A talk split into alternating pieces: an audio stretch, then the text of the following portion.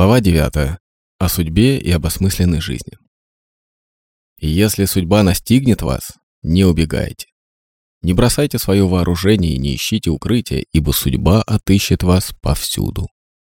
Вместо этого найдите свое место и задачу, которые будут полезны и для других. В скобках Сенека, 1997, страница 22. Тема судьбы всегда была и остается наиболее обсуждаемой как в области философии, поэзии, литературы и музыки, так и в области науки и религии. Многие из величайших творений в этих сферах человеческой деятельности были посвящены вмешательству судьбы в события человеческой жизни. К примеру, два великих музыкальных произведения «Пятая симфония Бетховена», обычно известная как «Симфония судьбы», и грандиозная опера Верди «La Forza del Destino» или «Сила судьбы». В литературе судьбы героев вымышлены, но их поступки и действия такие же, какие они оказываются у людей в реальности. Судьба бывает направлена на какую-то цель, которую человек может и не понять, и не воспринять как судьбу. Судьба – достаточно важный фактор в жизни миллионов пожилых людей. Для некоторых она является частью культурного наследия, с помощью которого они пытаются объяснить себе и другим произошедшие в их жизни важные события. Концепция судьбы и ее влияние на поведение человека представлена в научной работе Леопольда Сонде, венгерского психолога, разработавшего теорию судьбоанализа и использовавшего ее в своей терапевтической практике. В трудах Франкла и его последователей также отражен философский и психологический подход логотерапии к судьбе. Отношение к судьбе в Библии и литературе. Более 70 раз в своих многочисленных формах и выражениях встречается понятие судьбы в Библии, в скобках в Ветхом Завете. В своей первоначальной форме образ судьбы представлял собой небольшие камушки с проставленными номерами, которые бросались для принятия решения о чьей-то судьбе. Например, разделение земли между 12 израильскими племенами после захвата ее ханаанцами произошло путем бросания жеребия. Судьба занимает центральное место в двух из 24 книг Ветхого Завета. В книге пророка Ионы и в книге Есфирь, в которых подчеркивается ее двойственная природа. С одной стороны, наличие судьбы доказывает, насколько ничтожны люди против силы Божьей. С другой, судьба воспринимается шансом, предоставляющимся человеку. В книге Ионы судьба упоминается в различных контекстах. Сначала моряки бросают жеребий, чтобы выявить виновного в разразившемся шторме, угрожавшем потопить их лодку, в которой Иона хотел уйти от выполнения данной ему Богом миссии. Судьба предстает Ионе во второй раз, когда, не погибнув во время шторма, он оказывается проглоченным огромным китом. Когда Иона выбирается из брюха кита, он выполняет Божье повеление, но даже тогда он сначала должен вынести страдания, чтобы понять, что его протест против воли Божьей бесполезен. Люди — только орудия в руках Бога, и их сопротивление выпавшей им судьбе не поможет. История Ионы — лишь один из примеров понятия судьбы. В книге Есфирь рассказывается о Хамане, главном советнике персидского царя, который, бросив жеребий, решает, в какой день месяца в Древней Персии будут убиты все иудеи. Однако вмешивается судьба и все меняет. Вместо задуманного им убийства иудеев он будет казнен сам вместе со своими сыновьями. Иногда судьба служит другой цели, нежели предполагалось изначально. В Библии встречается еврейское слово «ина», в скобках «случайность», применяемое, например, в случае непреднамеренного убийства, которое свершилось по Божьей воле.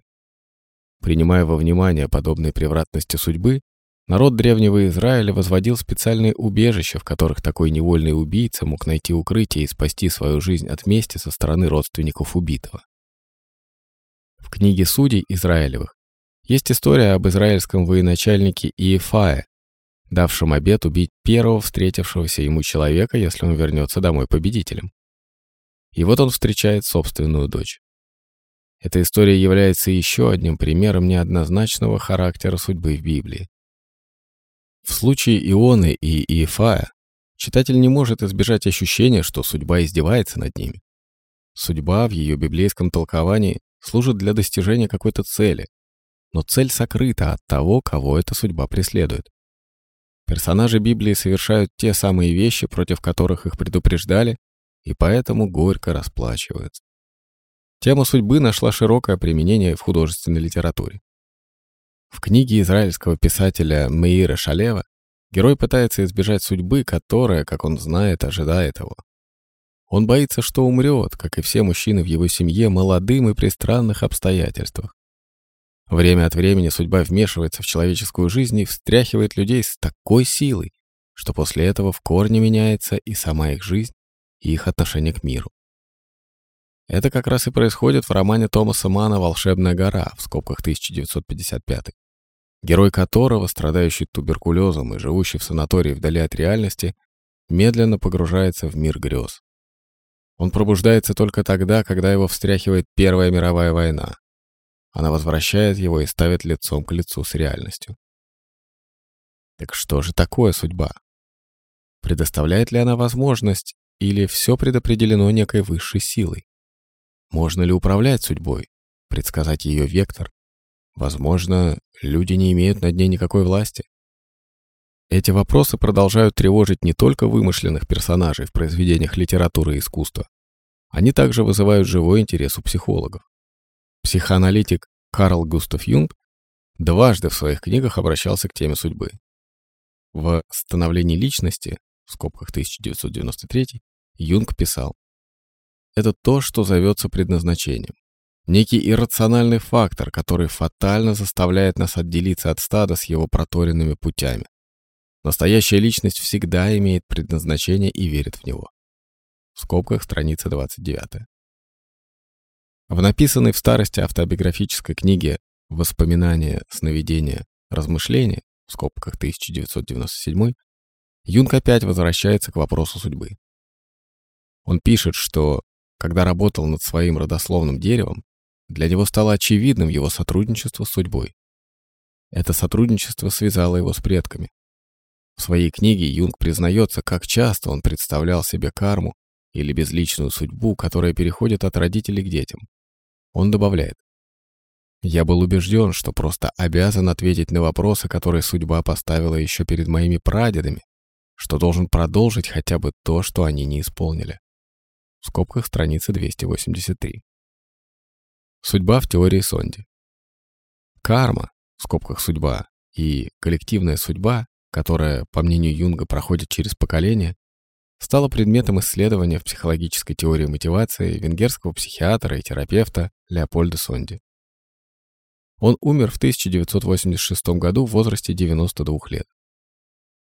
Известный во всем мире как основатель теории и метода анализа судьбы, независимой школы глубинной психологии, Сонди был большим ученым, обогатившим наши знания о человеческой психике. Он внес значительный вклад в понимание мотивирующих сил, лежащих в основе человеческого поведения. Родился Сонди в 1893 году, еще в Австро-Венгерской империи. Вплоть до 1944 года он жил и работал в Будапеште. Ему пришлось пережить Холокост, и с 1945 года до самой своей смерти он жил в Швейцарии. Под Цюрихом до сих пор функционирует его обучающий и научно-исследовательский институт по психологии судьбы и общей глубинной психологии, в скобках Институт судьбоанализа. Как и Франкл, Сонди был врачом, психиатром и психотерапевтом. Он работал с пациентами, страдавшими различными нарушениями в поведении. В своей работе «Судьбоанализ» в скобках 1996 Сонди подытоживает свои научные исследования часто задаваемым ему вопросом. Почему ученый, естествоиспытатель и врач воспринимает такой мистический и таинственный предмет, как судьба человека, как медицинскую и психологическую проблему? Мы не можем обнаружить ее при вскрытии умершего человека или лечить с помощью лекарств или операции, отвечает Сонди. У меня другое мнение. Я придерживался его всю жизнь. Еще в молодости я видел, как жизненные решения и выбор определяются семьей или генетическим наследством, и этот выбор формирует судьбу. В скобках Сонди, страница 5. Интерес к анализу судьбы у Сонди возник давно, за 17 лет до того, как в 1928 году Зигмунд Фрейд опубликовал свою статью «Достоевский и отцеубийство». Будучи в то время заядлым читателем романов этого известного русского писателя, и Сонди задавался вопросом, почему в качестве героев своих книг Достоевский выбрал убийцы блаженных. Найденный позже ответ помог ему сделать одно из первых открытий в его новой теории психоанализа. Сонди пришел к выводу, что умение Достоевского описывать души и внутренний мир своих литературных героев тесно связано с собственным наследственным генофондом и обладанием теми же чертами характера, которые он проецировал на свои персонажи. Сонди высказал предположение, что в произведениях великих писателей находят отражение их генетическое наследие и внутренний инстинктивный мир, хотя сами они могут и не замечать этот бессознательный процесс в своем творчестве. Сонди был настолько убежден в правоте своей новой теории, что у него хватило смелости опубликовать ее. Ответная реакция оказалась двоякой. Были те, кто всецело поддержал его теорию, и те, кто отвергал ее как полную ерунду.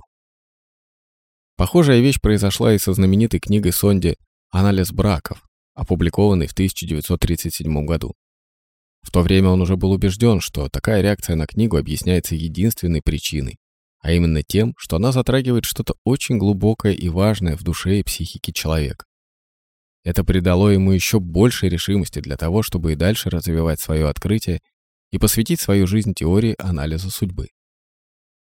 Характеристика, данная Сонде Достоевскому, была подтверждена в 1947 году, когда французский автор Анри Труая опубликовал биографию писателя. Из этого труда следует, что род Достоевского, начиная с XVI века, состоял из немалого числа солдат, священников и судей, а также воров и убийц. То же самое у Сонди происходит и в случае с Бальзаком, в романах которого образ убийцы служит литературным выражением родового бессознательного семьи писателя, о чем подробнее мы еще поговорим.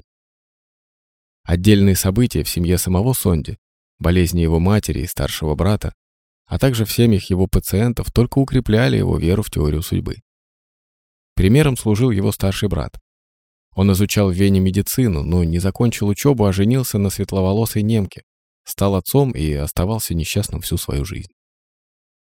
Во время Первой мировой войны Сонди служил фронтовым медиком и едва не погиб от пули, попавшей в лопату в его рюкзаке.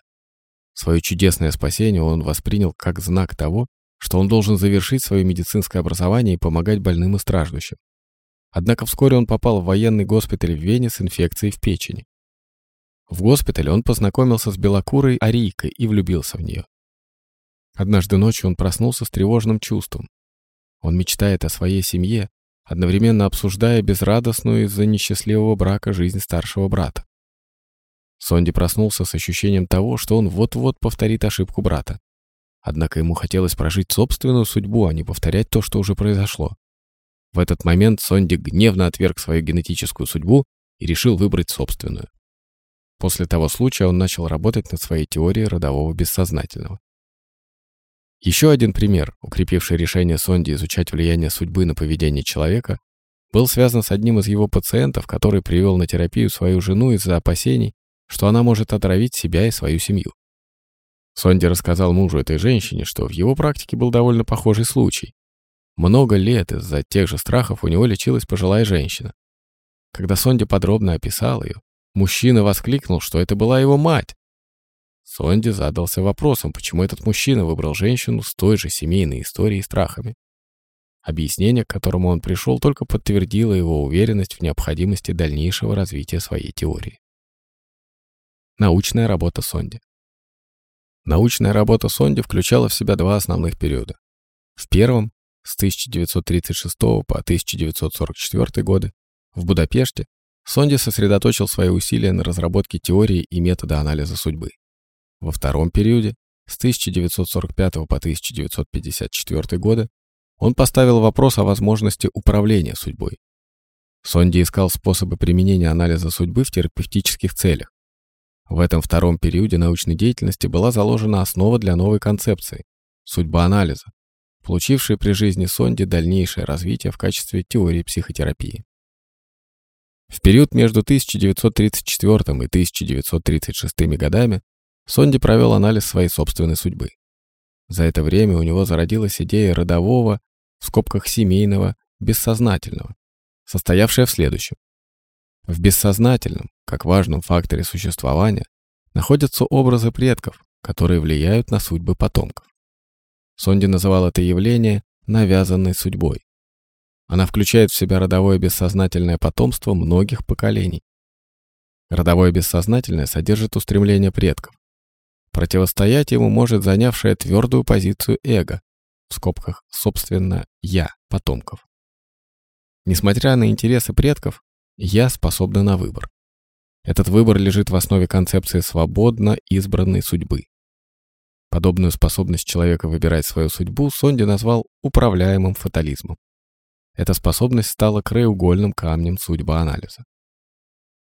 На древнегреческом языке слово «судьба» звучит как «ананке» или «рок» и имеет два значения. Ограничение свободы из-за какой-то внешней силы, и в этом смысле судьба означает страдание или мучение, и из-за кровных уз, таких как семья. Таким образом, понятие судьбы включает в себя как внешнюю силу, так и семью. К концу Второй мировой войны в научных исследованиях Сонде начался второй период. В своем судьбоанализе, в скобках 1996, он упоминает описанный выше случай с пациентом, который боялся, что может отравить свою семью.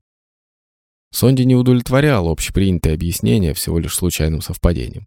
Его мучил вопрос, почему тот мужчина влюбился в ту конкретную женщину, а не в кого-то другого. Ответ, который он нашел, лег в основу его большой работы. Дополнительные, связанные с выбором вопросы, появились позже, когда теория судьбоанализа была подтверждена тысячами примеров, показывающих очевидность данного подхода. В концепции родового бессознательного Сонди исследовал противоборствующие интересы предков и обнаружил, что для потомков первостепенное значение имеет выбор. Родовое бессознательное говорит на языке выбора. Сонди утверждал, что, несмотря на унаследованные гены, мы все частично способны свободно выбирать свою судьбу. И чем эта часть больше, тем легче переносится судьба. Те же, кто поддается своей генетической наследственности, в скобках «навязанная судьба», полностью зависят от своего родового бессознательного. В 1939 году в письме своему другу Питеру Балашу Сонди писал, что люди должны взять на себя смелость быть непохожими на других. Они должны осмелиться быть хорошими, несмотря на все то плохое, что было сделано с ними или вокруг них. «Что подразумевается под плохим?» – спрашивает Сонди, и сам же отвечает. «Плохое значит еще не найти выход из тирании инстинктов, которые удерживают нас в своих тисках». В представлении Сонди «еще не» означало, что завтра или послезавтра все уже может быть по-другому. Цель судьбоанализа – построить мосты, в этом и заключается суть терапии. Необходимо строить мосты между различными слоями человеческой психики и между людьми в целом. Основное предположение Сонди состояло в том, что между здоровой и больной личностью нет четкой границы, и что смысл жизни зависит от выбора, который мы делаем. Анализ судьбы требует твердого понимания всех факторов, которые формируют судьбу, как причинных, так и формирующих. Сама судьба всегда является результатом ответных реакций, проявляемых человеком по отношению к противостоящим силам. Поиск человека – это всегда достижение целостности. Судьбоанализ строится на концепции генотропизма, на притяжении генов, которые направляют судьбу человека.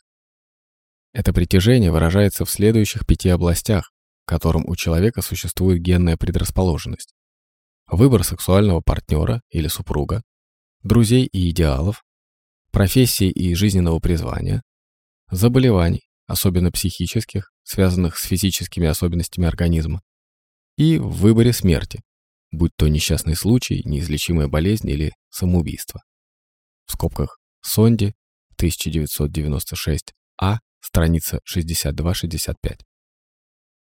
Доказательства обоснованности теории Сонди прослеживаются в ежедневной работе с инвалидами и пожилыми людьми. Те люди, которые уступают своей навязанной судьбе, своим травмам и потерям, те саму судьбу во всем и обвиняют. До тех пор, пока они не захотят найти двери, все еще открытые перед ними, они не смогут пройти психологическую реабилитацию. Те, кто доживает исключительно до роли стариков и инвалидов, кто концентрируется только на негативных аспектах своей жизни, в конце концов оказываются в тупике. Им грозит жизнь, полная отчаяния и жалости к себе, Жизнь, которую логотерапия считает лишенной смысла. Сонди утверждал, что судьбоанализ требует твердого понимания всех факторов, которые формируют судьбу, как причинных, так и формирующих. Согласно судьбоанализу, я вместе с духом в значительной степени формирует направление действия инстинктивных сил человека. Сочетание этих двух факторов способно обратить инстинктивные силы против их первоначальных целей. Этот поворот разрушительных сил, который Сонди называл природой Каина, в определенной степени соответствует идее Франкла о том, что человек способен к трансцендентности. Роль духа становится еще более очевидной, когда Сонди описывает тех, кто подчиняется своей судьбе, тех, кто из-за нее страдает. Эти люди не способны сопротивляться ни противостоящим силам своей инстинктивной судьбы, ни воздействию окружающей среды. Как много людей всю свою жизнь терпят судьбу, которую они унаследовали от своих предков. Чтобы получить желаемое, чтобы одержать верх над мощным давлением своей наследственности, их «я» и «духу» не хватает силы. Они оказываются неспособны выбрать из большого числа открытых для них возможностей одну единственную неповторимую жизнь. Они слабы, потому что функции их веры парализованы. В своей книге «Человек в поисках смысла» в скобках 1962 Франкл доказывает, что вера человека направлена в будущее. Сонди согласен с этим направлением. Дух способен сотворить настоящего человека. Сила функциональной веры и ее качество зависят от силы «я» с точки зрения его либидо, ментальной энергии, интересов и социальной среды. Если «я» растрачивает свою энергию для удовлетворения инстинктов, оно рискует обессилить и заболеть. Чтобы предотвратить психические заболевания, «я» должно дать контроль духу, а не материи, и только вера может помочь «я» выполнить эту функцию. Психологический портрет личности по сонде. Ведущими глубинными психологами неоднократно поднимался вопрос, как индивидуум становится человеком, или каким процессом достигается определение человека в духовном смысле этого слова. Открытие Фрейдом бессознательного и его многочисленных проявлений, то, что сегодня известно как психопатология обыденной жизни, в скобках Фрейд 1991, предоставило новые возможности для психологии. Психоанализ в подходе Сонди влияет на психическую картину человека в двух направлениях. Путем открытия иррациональных сил в бессознательном, которые, если они не подконтрольны «я», могут причинить серьезный вред как индивидуальному бессознательному, так и коллективному. И с помощью принципа реальности Фрейда, в соответствии с которым основатель психоанализа тщетно пытался воспитывать людей, дабы избежать опасности, которые представляют живущие внутри нас и выходящие из-под контроля иррациональные силы. При рождении человек наделен наследственной судьбой своих предков. Позже, с развитием и прохождением первых четырех этапов жизни, раннее младенчество, позднее младенчество, детство и подростковый возраст, человек уже оказывается способным выбирать свою собственную судьбу. Этот выбор возможен только тогда, когда человек, по определению Сонди, способен применить свое понтификс-я. Это понятие служит аналогом фрейдовского сверх-я. Оно относится к высшему аспекту в структуре человеческой психики.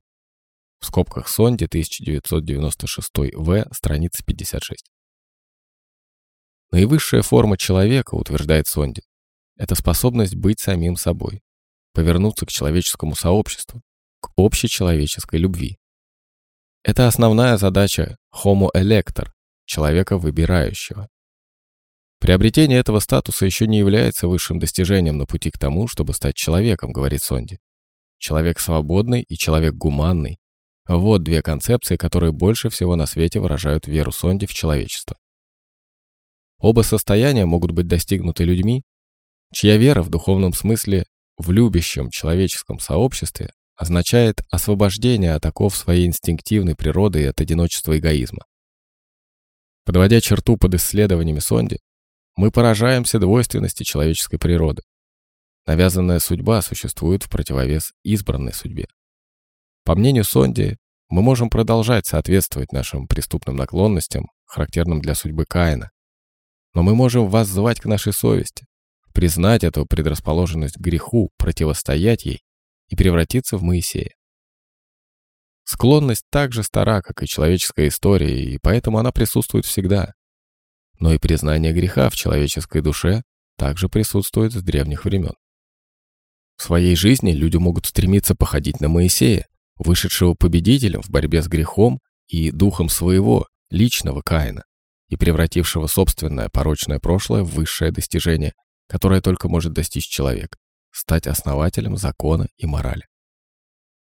Теория и терапия Сонди были приняты в то время весьма неоднозначно. Примером этого неоднозначного отношения служат два письма, отправленные ему с разницей в 16 лет. Первое письмо написал Зигмунд Фрейд, второе – Томас Манн. Эти письма были реакцией на его книгу «Анализ брачных союзов» в скобках 1937. Письмо Фрейда, написанное за два года до его смерти в Лондоне в 1939 году, не отличалось особым дружелюбием и содержало несколько возражений против книги Сонди. Фрейд подчеркивал, что психоаналитический опыт вывел на поверхность много видов любви. В конце письма он заявил, что фактор, который Сонди описал в своей книге, генетическая привлекательность, выраженная в родовом бессознательном, может играть роль и не будучи эксклюзивным или стандартным. Второе письмо Сонди получил 23 октября 1953 года от известного писателя Томаса Мана, находившегося тогда в предместе Цюриха в Швейцарии. Ман воспринял книгу Сонди как большой и очень значимый подарок. По поводу выбора родителей, темы, которую затрагивал Сонди, Ман писал, что это, возможно, гипотеза, и цитировал Шопенгауэра, считавшего иначе. Подводя итоги анализа книги Сонди, Ман заключил, что судьба людей — это то, чем они хотят стать. Закончил он свое письмо добрыми и щедрыми словами похвалы. Итак, судьба, по мнению Сонди, это цепь решений, меньшая часть из которых принимается осознанно, а большая бессознательно. Тем не менее, даже когда решение принимается бессознательно, это всегда вопрос выбора. Суть теории Сонди в том, что мы должны уметь превращать наши бессознательные решения в сознательные. Мы должны брать свои судьбы в свои руки, а не пассивно проживать их. Человеку не стоит смиренно принимать свою судьбу. Он сам может направить ее в нужное русло. Подход к судьбе в логотерапии. Судьба может быть представлена человеку в трех принципиальных формах, говорит Франкл. Первое – это его естественная предрасположенность или природный дар, соматическая или биологическая судьба. Вторая – это ситуация, то есть целостность его внешнего окружения, социальная судьба. И третье – это взаимодействие предрасположенности и ситуации, которая формирует психологическую судьбу. Последняя форма Психологическая судьба связана с умением занять духовную и свободную позицию по отношению к событиям в своей жизни. Франкл пишет. Человек занимает позицию по отношению к чему-либо, что означает, что он формирует к этому свое отношение. Занять позицию или сформировать отношение к чему-либо вопреки принципу предопределенности данной позиции – это вопрос свободного выбора. Доказательством этому является тот факт, что человек способен сменить свою позицию, принять иное решение. В скобках Франкл, 1986, страница 80. Это высказывание Франкла лежит в основе представления о навязанной и выбранной судьбах в логотерапевтическом аспекте. Для иллюстрации навязанной судьбы Франкл приводит пример однояйцевых близнецов, которые на долгие годы были разлучены. И все же, когда у одного из них развилась паранойя, Другой, живший в далеком городе, прислал письмо, в котором содержались те же маниакальные симптомы, что и у его брата. Франкл говорит, что здесь действительно была судьба. У идентичных близнецов, развивавшихся из единой зародышевой клетки и имевших одну и ту же исходную генетическую предрасположенность, почти одновременно проявилось одно и то же психическое заболевание. В скобках Франкл, 1986, страница 81. Для того, чтобы заполучить навязанную судьбу, не обязательно быть идентичным близнецу. Франкл писал, «Человек, который считает, что его судьба предрешена, не в состоянии отменить ее. Навязанная судьба и избранная судьба – это вопросы, с которыми нам многократно приходится сталкиваться в течение долгой жизни. Примеры, взятые из собственной жизни Франкла, это его жизненные истории как еврея и просто как человека. В буквальном смысле его судьба оказалась навязанной, когда его отправили в Освенцим, когда его рукопись об экзистенциальном анализе, как и все остальное, чем он обладал, кроме самой жизни, было отобрано и потеряно. Он мог смириться с такой судьбой, но он выбрал другую. Он перенес по памяти свою рукопись на бумажные клочки, которые в конце концов превратились в его грандиозный труд «Доктор и душа» от психотерапии к логотерапии. В скобках Франкл, 1986. Вторая история тоже из жизни Франкла относится к тому времени, когда он уже был в преклонных годах и во время поездки в Мюнхен перенес сердечный приступ. Как рассказывает Лукас, его поведение в реанимационном отделении больницы является прекрасным образцом выбранной судьбы. Он продемонстрировал больше, чем мужество. Франкл стал живым свидетельством того, что сказано в молитве святого Франциска. «Господи, сделай так, чтобы я не столько искал утешения, сколько утешал. Не столько искал понимания, сколько понимал. Не столько стремился быть любимым, сколько любил, ибо отдавая мы получаем. Лукас рассказывает, как тяжело больной Франкл утешал ее, ободрял и поддерживал. Он не думал о себе, он думал обо мне, в скобках страница 139. Франкл показал личный пример применения логотерапии в реальной жизни. Биологическая судьба. В основе логотерапии стоит утверждение того, что люди способны менять свое отношение к обстоятельствам своей жизни. Они могут превращать навязанную судьбу в свободно выбранную, занимая позицию по отношению к жизненным трудностям. Франкл считал, что лишь под ударами молота судьбы в горниле страданий обретает жизнь свои содержания и форму. Это особенно важно для стариков и инвалидов, поскольку перенесенные ими утраты способны менять их восприятие.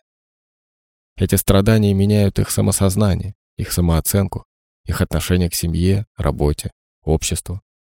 И они же ввергают многих таких людей в отчаяние, Поэтому изменение отношений этих людей от озабоченности собственными несчастьями к желанию служить окружающим, тем, кому повезло еще меньше, и перенаправление своей духовной энергии на раскрытие своего нового смысла в жизни. Все это логотерапевтические ответы для них. Франкл писал, «Судьба, которую переживает человек, имеет двоякий смысл. Он должен ее формировать, где это возможно, и, где это необходимо, достойно принимать ее. Терпеть. В скобках Франкл, 1986, страница 111. Логотерапия предлагает средства для достижения обоих. Франкл не только разработал теорию и философию логотерапии, но и внедрил несколько методов и приемов, помогающих страдающим людям. Ниже кратко представлены две истории. Первая рассказана Франклом в книге «Доктор и душа».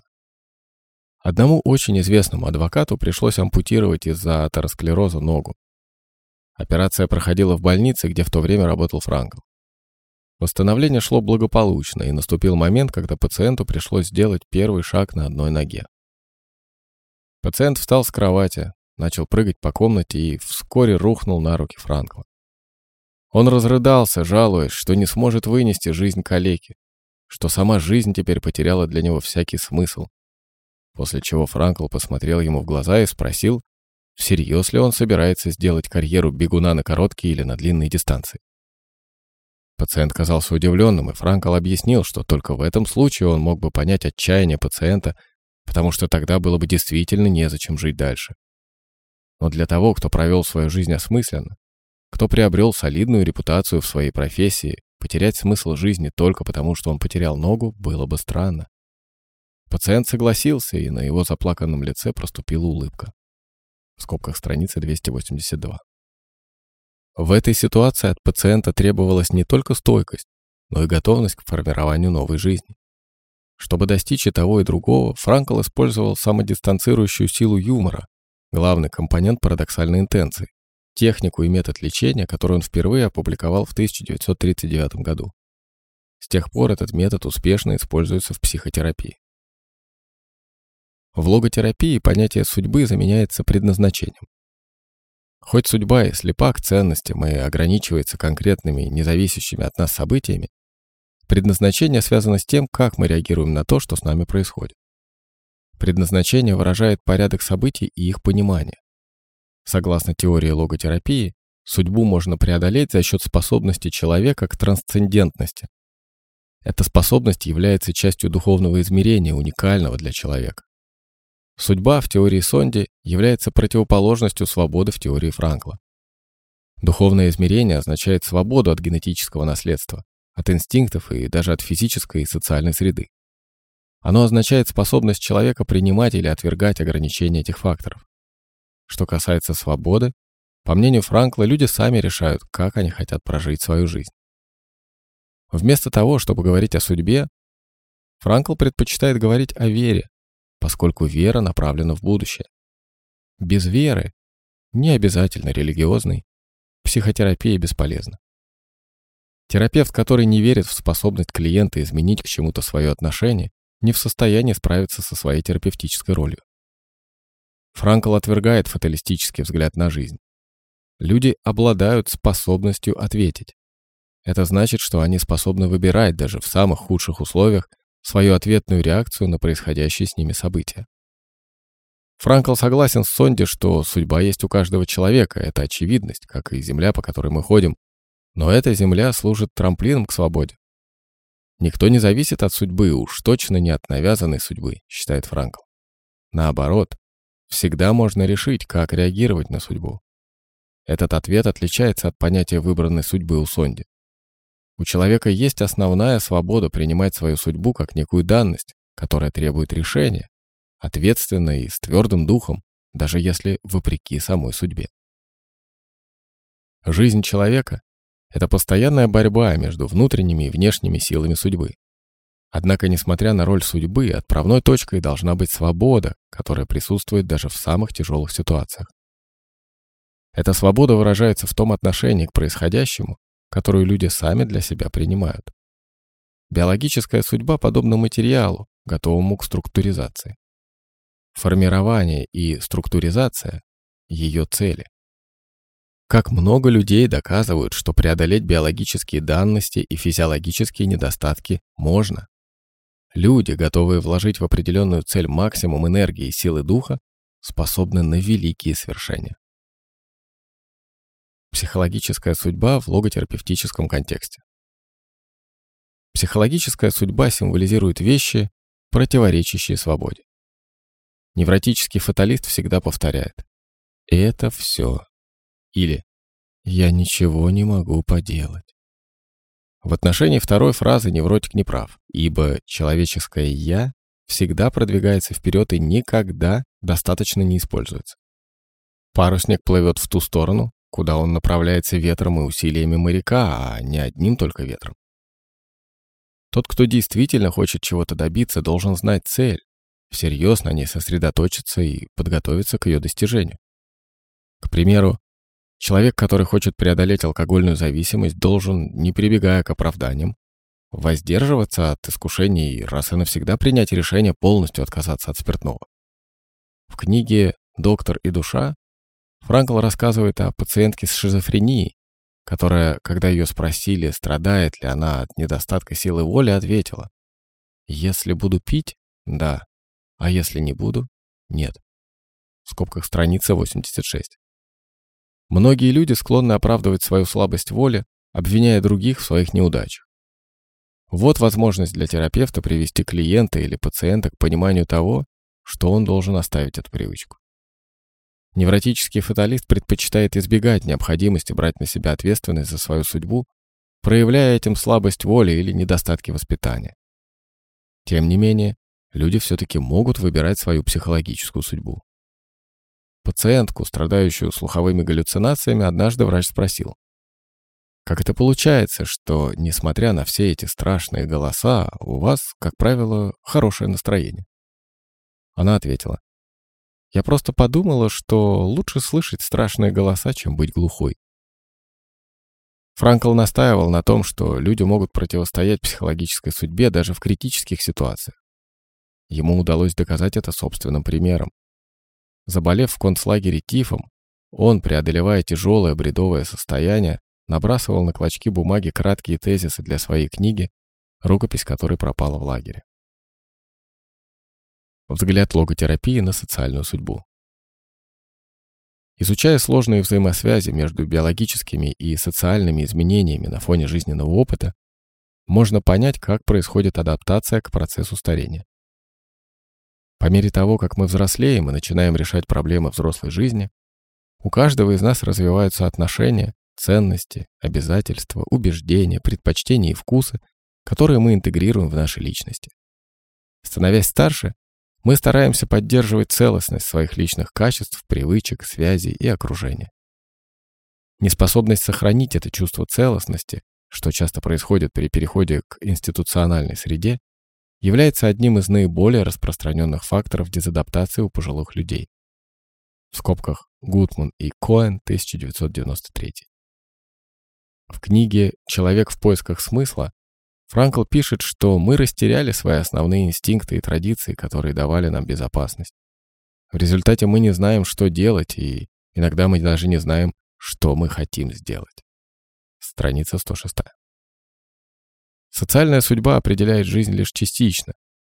Общество не препятствует осуществлению свободы воли. Всегда есть пространство для формирования социальной судьбы. Личная свобода действует как фильтр, через который решение проходит и влияет на окончательный выбор. Не каждый образец поведения, допущенный обществом, ценен только потому, что общество приняло его. Иногда бывает наоборот. Логотерапия не всегда оправдывает то, что считается правильным в глазах общественности. Поступки воспринимаются в свете их духовных ценностей.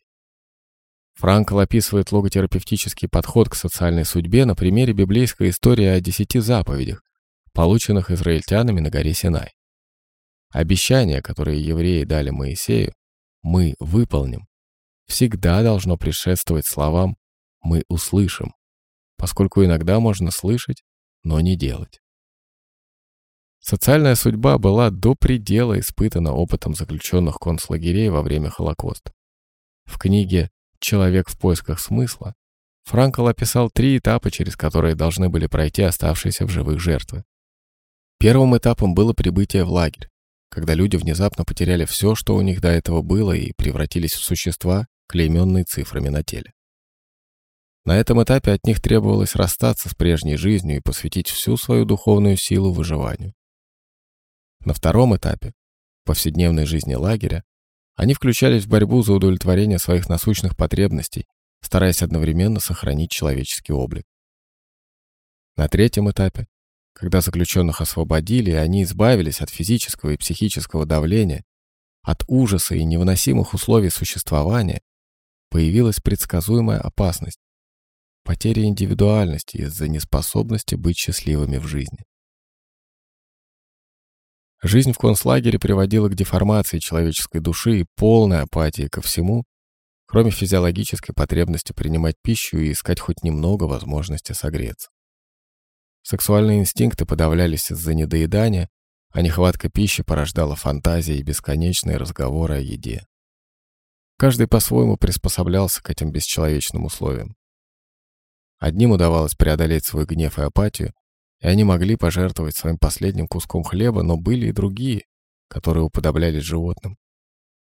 Последних, как правило, отбирали из числа заключенных в качестве надзирателей. Таким образом, даже в социальной судьбе, навязанной заключенным, они могли выбирать свою личную реакцию и отношение к этой социальной среде, в которой оказались. Франкл подчеркивал, что невротические симптомы бывают не только результатом физиологического или психоэмоционального выражения, но и формой существования, и это имеет решающее значение. Такие физиологические условия, как голод и недостаток сна, и такое психическое состояние, как чувство неполноценности, по своей сути, духовной точки зрения. В любой ситуации люди наделены способностью принимать решения и определять, подстраиваться ли или конфликтовать со своей социальной, психической и физической средой. Вот почему те, кому не хватало духовной стойкости, попадая в лагерь, не выдерживали условий этой среды. Логотерапия предлагает способы преодоления навязанной судьбы. Они основаны на таком логотерапевтическом методе, как изменение отношения. Цель этого метода – помочь клиенту по-новому отнестись к травмирующей его ситуации. Окончательная задача – сменить негативное и болезненное отношение к жизни на здоровое и позитивное. Для достижения этой цели клиенту предлагаются четыре пути. Первый заключается в понимании того, что умение выработать позитивное отношение к удару судьбы – это огромное человеческое достижение. Второй – в поиске смысла, который, несмотря ни на что, заключен в его страданиях. Необходимость переключить внимание клиента от того, что было потеряно, к тому, что осталось, к тому, что под гнетом обстоятельств оказалось нетронутым, это третий путь. И четвертый – принятие философской или религиозной точки зрения на жизнь, которая может помочь нести бремя страданий. Вот для примера история вдовы 65 лет, потерявшей своего мужа после его долгой борьбы с раком. Почувствовав себя в этой жизни бесполезной, она теперь легко впадала в угнетенное состояние и отчаяние. На первом этапе лечения ей необходимо было помочь увидеть, что сложившаяся таким образом судьба принесла ей не только горе, но и возможность открыть в своей жизни новый смысл. По завершении первого этапа пришло время найти этот скрытый в страдании смысл. Ей объяснили, что страдания без смысла опасны и не нужны, что смысл, который она могла обнаружить в своей ситуации, означал бы новый взгляд на жизнь, в котором страдания уже не воспринимались бы напрасными. Все, что случилось, могло бы, напротив, духовно укрепить ее и заставить жить для новых, пришедших на смену заботе о больном муже, целей. Терапевтические беседы заложили основу для следующего этапа. Теперь работа сконцентрировалась на составлении перечня того, что оставалось целым и невредимым и могло бы послужить фундаментом для новой жизни. Ее семья, ее экономические ресурсы, ее друзья и ее собственная сильная личность. Когда женщина приняла тот факт, что у нее есть смысл жизни, она смогла освободиться от своего глубокого траура. Для людей, испытавших удары судьбы, философия логотерапии, ее принципы и ее отношение к жизни могут стать своеобразным лекарством от боли и страдания. Человеческий дух способен оставаться здоровым даже в поврежденном теле. Люди, испытавшие потери, лишившиеся чего-то очень для них значимого в жизни, должны относиться к ударам судьбы как к неподвластной им стихии. Они могут изменить свое отношение к событию и продолжать двигаться вперед по своему жизненному пути, находя новый смысл своего существования и исцеляясь душевно. Именно способность человека сказать жизни «да» и дерзкая мощь в логотерапевтическом смысле человеческого духа являются двумя наиболее важными видами оружия в борьбе за выживание для пожилого человека. Thank you.